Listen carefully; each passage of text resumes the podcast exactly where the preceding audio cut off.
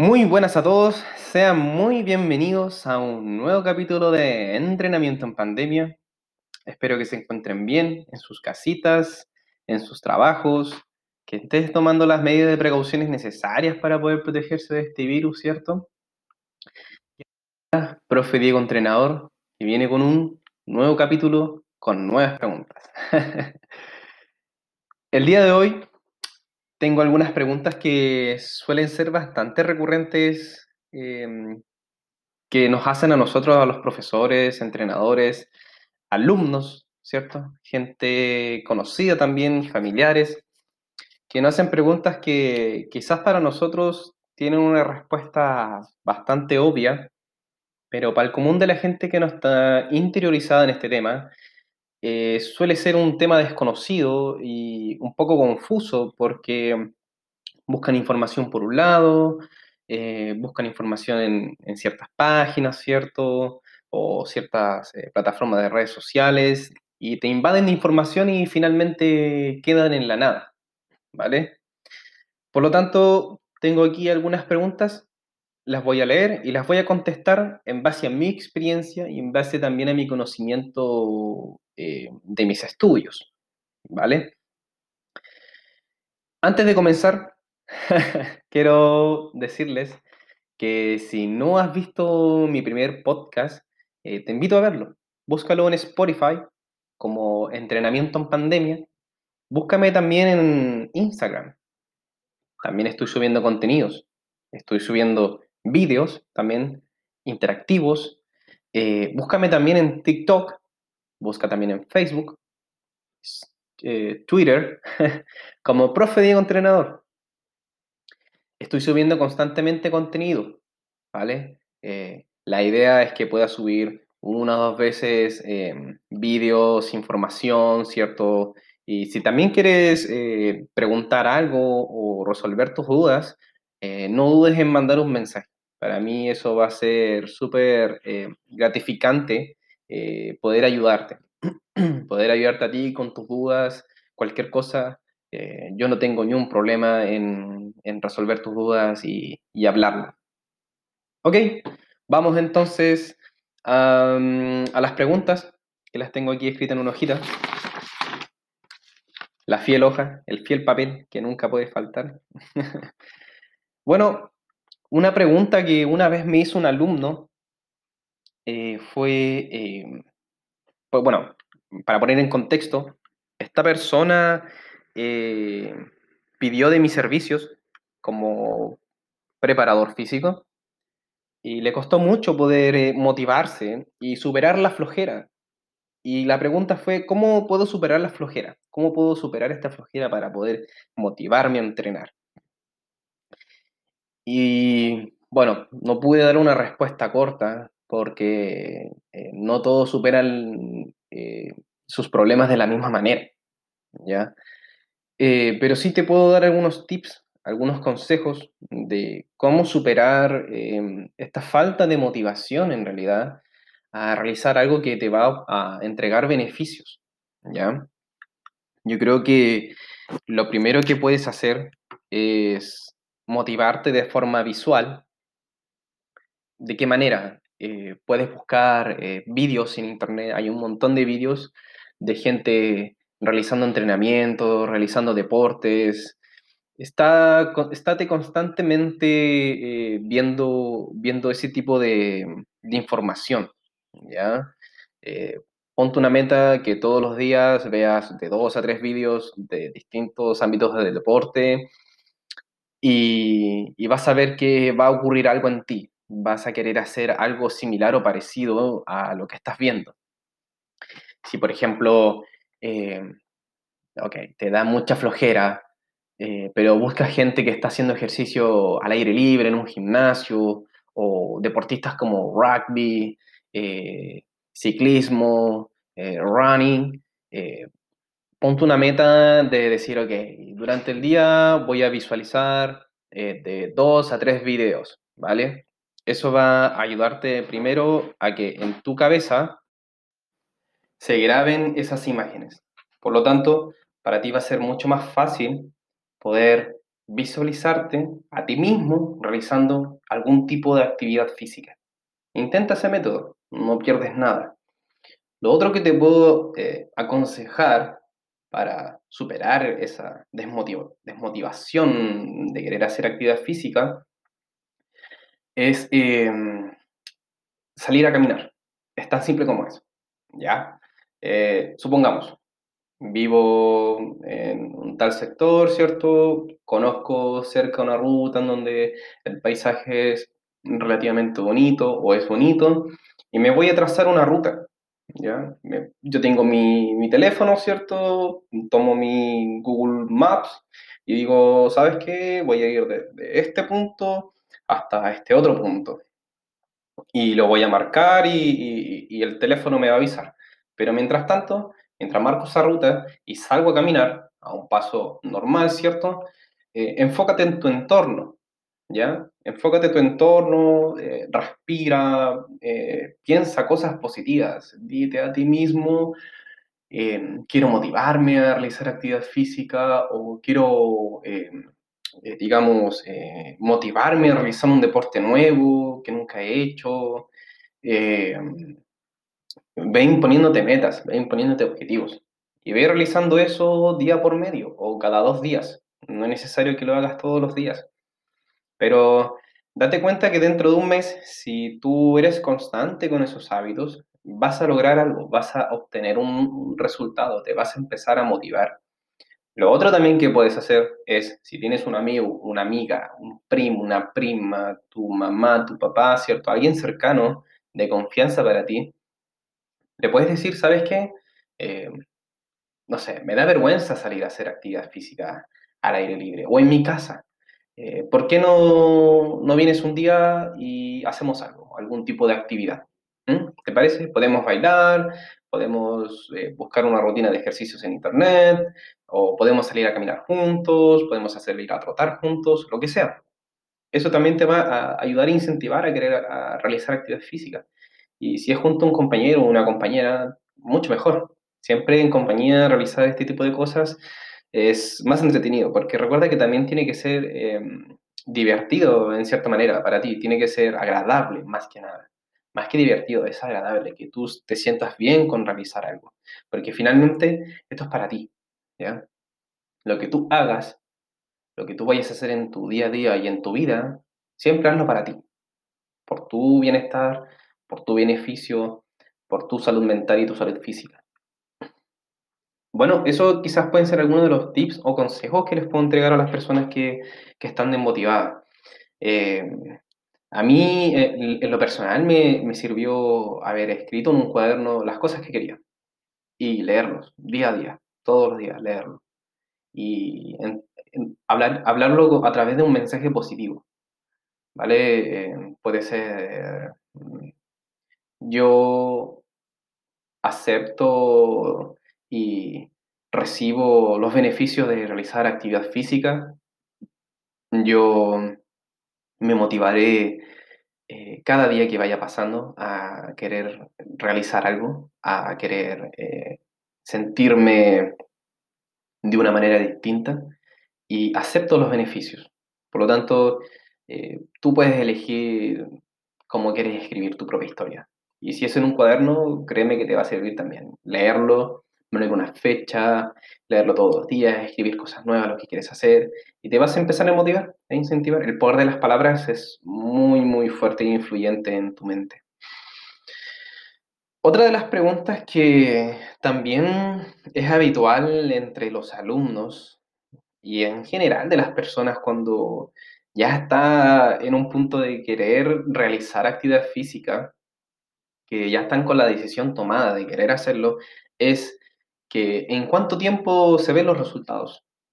Y eso es, muy, es una pregunta muy general, porque para ser sinceros, eh, va a depender de cuáles sean tus objetivos.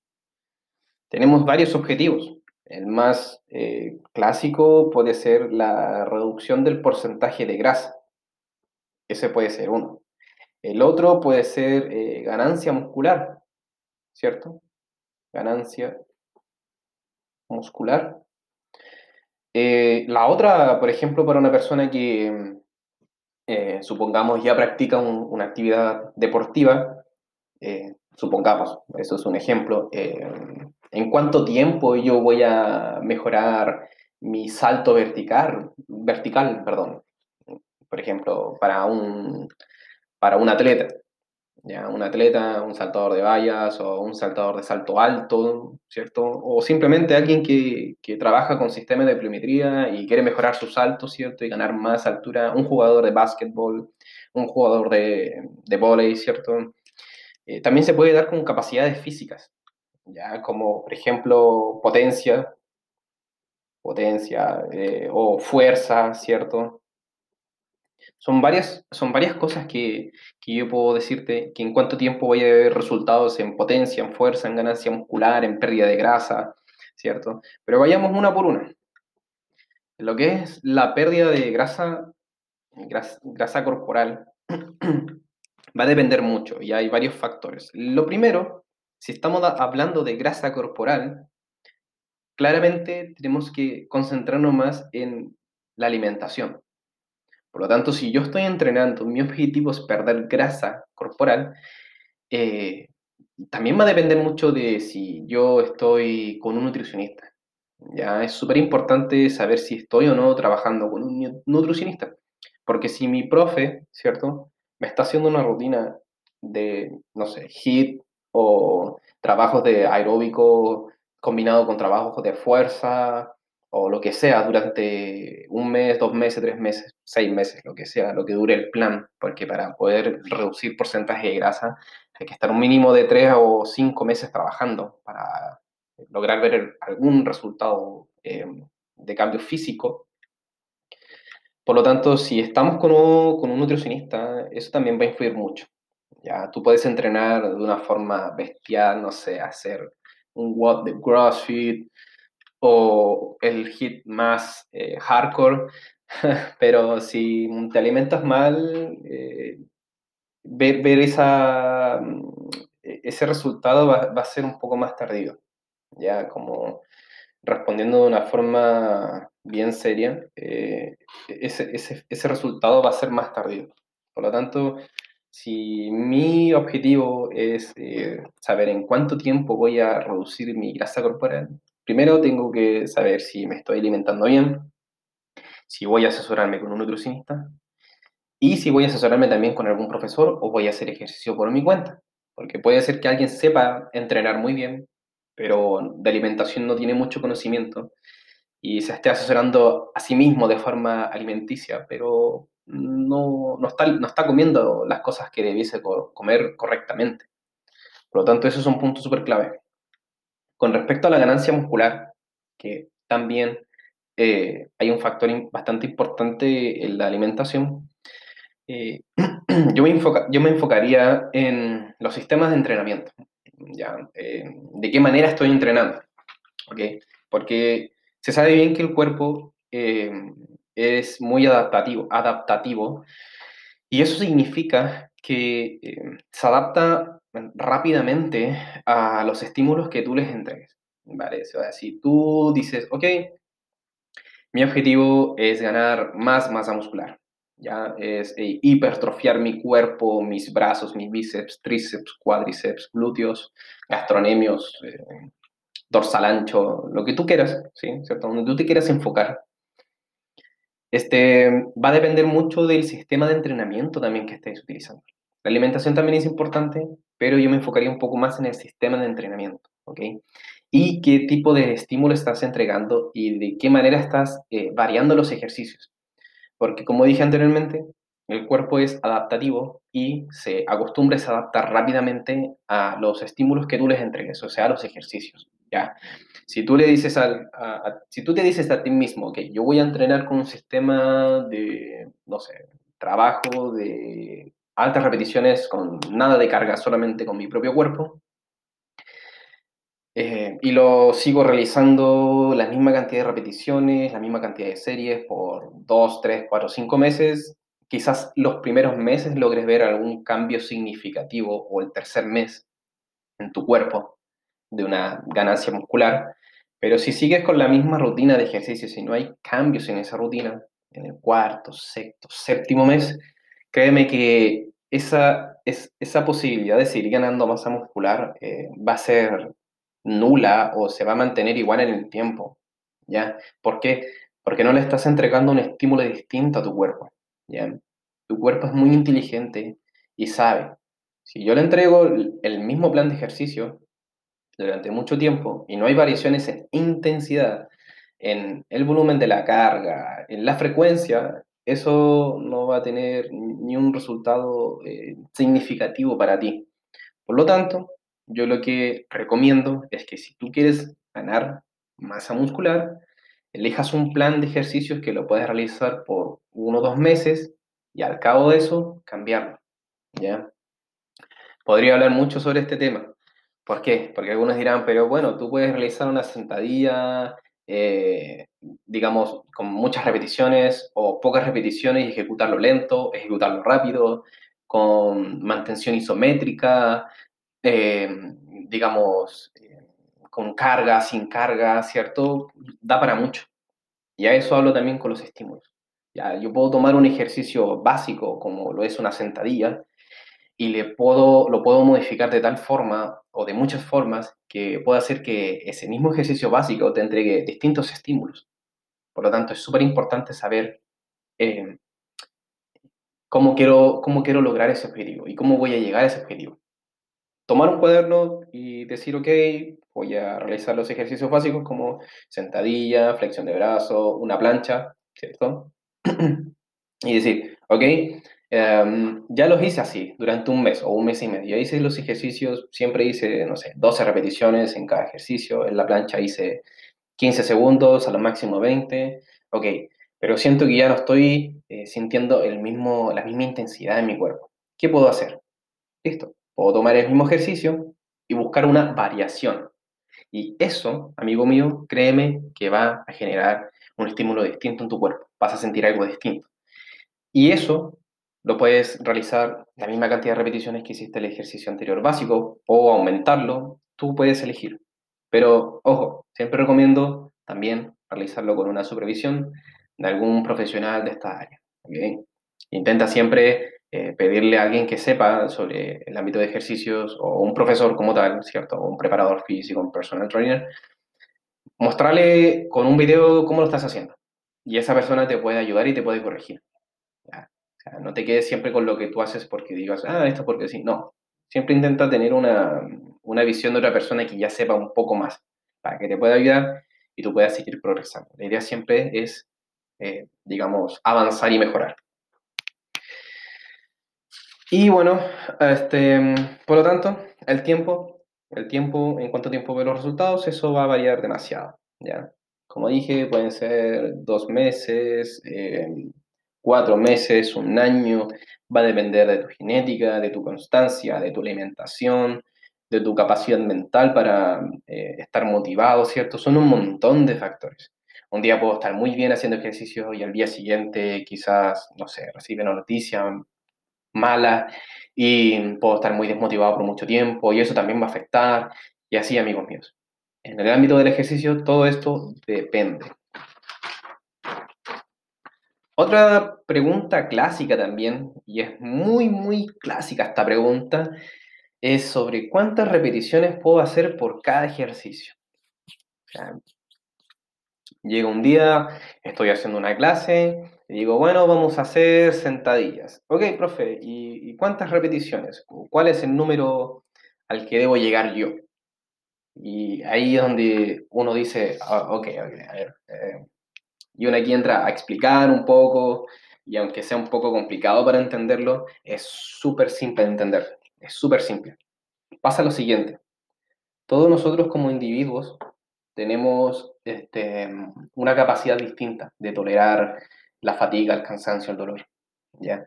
Y tenemos una, eh, un bagaje o una experiencia distinta, ¿ya? Supongamos que a una persona cinco repeticiones de sentadilla ya es suficiente. Y uno dirá, por una persona que ya lleva tiempo, dice, pero eso es muy poco, eso es nada. Ok, pero a lo mejor esa persona eh, nunca ha entrenado o, o, ha entrenado muy poco. Y por lo tanto, para esa persona, cinco ya es suficiente y ya siente una fatiga en las piernas. ¿Mm? Puede ser. Por lo tanto, el número de repeticiones eh, no está predeterminada para decir, ok, eh, esto es el número correcto, a este número debes llegar. Uno como profesor entrega un número al principio, el clásico 8, 12 o 15, ¿cierto? Dependiendo si se está trabajando con carga o no. ¿Para qué? Para que la persona vaya teniendo una idea, básicamente, de a, qué número puedo llegar y a qué número debo llegar. ¿Ok? Pero el número de repeticiones, eh, yo siempre trato de decirle a mis alumnos de que intenten hacer una cantidad de repeticiones por ejercicios. Primero, que esa cantidad a la que van a llegar lleguen con casi, casi y muy ligeramente, casi llegando a la fatiga, muy poco. ¿Por qué?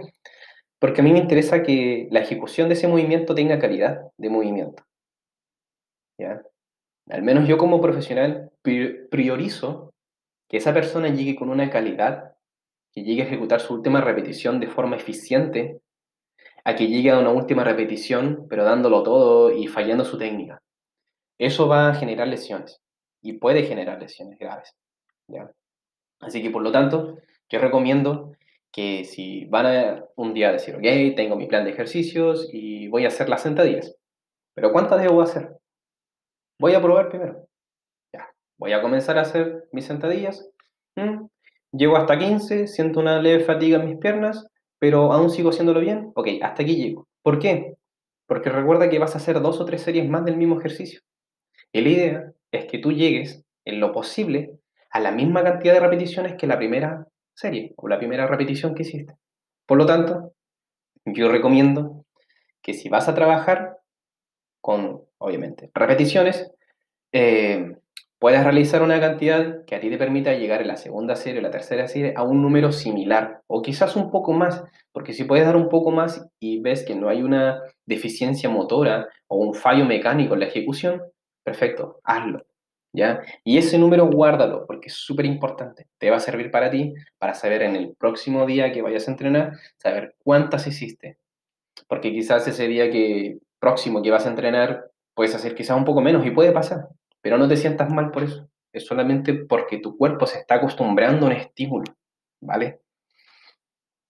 Por lo tanto, ¿cuántas repeticiones debo hacer por cada ejercicio? Es muy variable. Todos somos seres distintos, por lo tanto, todos necesitamos una cantidad de distintas repeticiones. Pero como profesional, voy a decir que mm, em, quizás un mínimo de 16, ya, si puedes llegar a 16 o si puedes llegar a 12, hazlo,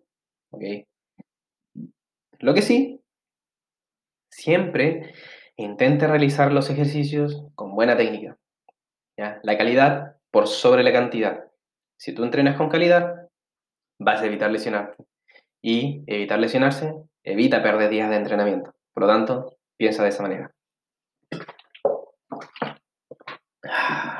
Qué rico el agua. Qué rico tomar agua. De hecho, con respecto a que acabo de tomar un poco de agua, hay una pregunta acá que dice que si es recomendable tomar agua durante la rutina de entrenamiento. Y obviamente yo digo sí. Claramente sí, antes, durante y después. Es importante mantenerse hidratado. El agua cumple un rol súper fundamental en nuestros órganos para mantenerlos hidratados, obviamente, y facilita el transporte también de eh, minerales y nutrientes dentro del cuerpo, dentro del torrente sanguíneo. Por lo tanto, de forma muy breve, si es recomendable tomar agua durante el entrenamiento, sí, mantente hidratado. ¿Por qué? Porque si tu entrenamiento es intenso, vas a transpirar mucho y vas a perder mucha agua, ¿vale? Por lo tanto, es importante que te mantengas hidratado para no entrar en, fatiga y evitar calambres también. Es súper importante eso. Hay otra pregunta que dice, em, ¿cuánto es el tiempo mínimo para una rutina de ejercicios? O sea, ¿cuánto me va a tomar realizar una rutina de ejercicios? Eso también es variable, pero vamos a, separarlos, a ver, en, básico, o sea, iniciante quizás, iniciantes, que nunca hayan hecho ejercicio, personas que ya eh, realizan actividad física constante, y eh, están los eh, profesionales, por decirlo de alguna manera, o los que ya están con un alto rendimiento de entrenamiento. ¿ok? Para las personas iniciantes, yo recomendaría, si es que no están realizando actividad física, realizar un mínimo de 30 minutos de ejercicio. ¿ya? Porque la idea es que, como dije anteriormente en otra pregunta, que tú te sientas bien. ¿ya? O sea, el ejercicio no te tiene que hacer sentir eh, ultra muerto, ¿ok? Tú tienes que sentirte bien, tienes que sentirte eh, en cierta manera eh, cómodo también, ¿ya? Pero eso también va a depender de tu nivel de, entrenamiento, ojo, pero si es un nivel iniciante, yo recomendaría 30 minutos de ejercicio, con eso es suficiente. Para personas que ya llevan un tiempo entrenando, digamos 6, 9 meses entrenando de forma constante, 45 minutos a una hora ya es suficiente para entrenar, entendiendo que eh, en ese tiempo está lo que es la, la, movilidad articular o la entrada en calor, ¿cierto? Entrada en calor, movilidad articular, la activación muscular, el ejercicio como tal y luego la elongación, ¿ok? 45 minutos, una hora, estaría perfecto. Y para personas pro o que llevan ya tres años entrenando de forma constante y a un nivel muy alto, una hora y media, dos horas, en algunos casos hasta dos horas y media, pero no, no confundamos que o no creamos que esas dos horas y media son de full entrenamiento. Porque para una persona eh, que requiere de más tiempo de entrenamiento, requiere más tiempo de preparación. Ojo con eso. ¿okay? ¿Por qué? Porque quizás esa persona va a trabajar con cargas altas, como pesos muy elevados, o son eh, rutinas que implican eh, hacer dominadas, sentadillas con carga, eh, trabajo con kettlebell, cuerda, muchos elementos. Por lo tanto, si requieren o tienen muchos elementos extras, necesitan más tiempo de preparación de su cuerpo. Y al finalizar, lo más importante, obviamente, la elongación. Una elongación no tan intensa, pero que sí sea prolongada para llegar a todos los puntos o todos los músculos que se involucraron en esa rutina de ejercicios, ¿vale? Por lo tanto, el tiempo va a depender, el tiempo va a depender netamente de, tu nivel, ¿cierto? Y también, eh, ojo, eh, del tipo de entrenamiento, ¿ya? Si yo hablo de un hit, no puedo hacer un hit de una hora a una persona que está recién iniciando, ni, ni tampoco una persona que lleva mucho tiempo entrenando porque va a ser demasiado, demasiado exhaustivo ese, ese hit. ¿ya? Un hit de una hora, que creo que nadie lo soportaría, no sé, no sé, no conozco a nadie que haya hecho un hit de una hora. Los hits normalmente duran 10 minutos, 20 minutos, no más que eso, ¿vale? Porque la idea es eh, realizar trabajo de alta intensidad eh, con descansos activos para eh, producir un epoch, que eso lo que significa es que después de, de, de terminar de entrenar, de hacer el hit, ¿cierto? Mi cuerpo eh, sigue gastando durante una cantidad de horas, cuatro o seis horas después, u ocho horas, eh, sigue gastando muchas calorías, ¿ya?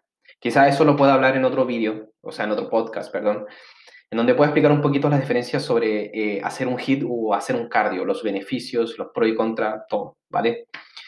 Y vámonos con la última pregunta que sería, ¿qué comer después de una rutina? ¿Qué cosas puedo yo ingerir? Este, es importante que nosotros nos alimentemos eh, antes, durante y después de, nuestra rutina de entrenamiento. ¿ya?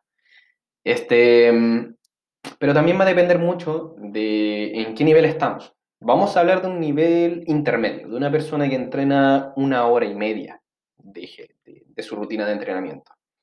Por lo tanto, esa persona va a estar una hora y media moviéndose, ¿vale? Va a estar una hora y media generando un gasto muscular, un gasto energético. Por lo tanto, es recomendable que antes de entrenar, una hora, una hora y media, dependiendo de, tu metabolismo, como sea, eh, tú de una persona que ya entrenó una hora y media ya se conoce, por lo tanto, sabe si se siente bien comer 30 minutos o una hora antes de entrenar, ¿ok? Eso cada quien lo verá. Eh, es importante ingerir alimentos. Y es importante ingerir alimentos de, que se degraden lentamente en el cuerpo, alimentos que tengan fibra, alimentos que sean integrales, porque estos eh, se van a, destruir o digerir lentamente en tu organismo, por lo tanto van a ir eh, liberando em, esas calorías eh, de forma prolongada por un tiempo prolongado, ¿ya? Y entre medio, mis profes decían que, o también los documentos que leí yo, dicen que también es bueno, eh, si es un entrenamiento intenso, eh, comer entre medio del entrenamiento una barrita de cereal. Ya, una barrita de cereal compuesta de carbohidratos, ¿cierto? Eh, baja en azúcar, para que tu cuerpo pueda nuevamente recuperar esa energía. ¿ya? Y después de entrenar, es importante consumir alimentos y en este caso, eh, yo lo estoy hablando del área deportiva, desde la nutrición deportiva. Eh, no sé cómo será el área de nutrición profesional, pero en el área de la nutrición deportiva eh, a nosotros nos enseñaron de que era importante o era recomendable que al finalizar de entrenar se pudiera consumir un alimento compuesto de carbohidratos simple. ¿Para qué? Para que ese alimento se degrade rápidamente y tú puedas absorber esa energía rápidamente y tu cuerpo la asimile de forma rápida. Bueno, esas fueron las eh, preguntas que, que, yo seleccioné, que me han hecho, que me han hecho algunos alumnos, gente cercana, conocidos, y que me encanta responderlas. Me encanta responderlas con paciencia, eh, con tiempo, porque no puedo dar una respuesta tan rápida y simplista. Siento que todo tiene una explicación y todo pasa por algo. Y si te das el tiempo de explicar de forma correcta por qué son las cosas, esa persona va a entender bien y va a decir, mira, se tomó su tiempo el, el tipo este en explicarme, el profe, pero aprendí. Y eso es lo importante, que aprendamos, que aprendamos eh, cómo funcionan las cosas y, y saquemos una, y aprendamos y tengamos una enseñanza de aquello, ¿vale? de nuestras dudas, ¿ya? Este, mm, para el próximo eh, podcast eh, puedo hablar sobre las diferencias entre el HIIT y el ejercicio cardio. También puedo hablar sobre eh, un poco más en detalle sobre la hipertrofia muscular. Y bueno, cualquier cosa, cualquier duda que tengas, puedes dejármelo en un comentario. Puede ser en Facebook, porque este podcast lo subiré a mi Facebook, Profe Diego Entrenador. Puede ser en Facebook, Instagram, TikTok, eh, Twitter, búscame de la misma manera, arroba profe Diego Entrenador, y deja un comentario, eh, comenta el podcast si te gustó o no, búscalo en Spotify como entrenamiento en pandemia, y encantado de resolver tus dudas, puedes dejar algún tema también interesante, podemos, puedo hablarlo, podemos hablarlo también, por lo tanto, estoy abierto a todas las posibilidades. Así que eso chicos y chicas, los dejo por hoy que estén muy bien, tomen las medidas necesarias y precautivas para poder eh, evadir el COVID, ¿cierto? Cuídense mucho y nos vemos en otro capítulo. Hasta luego.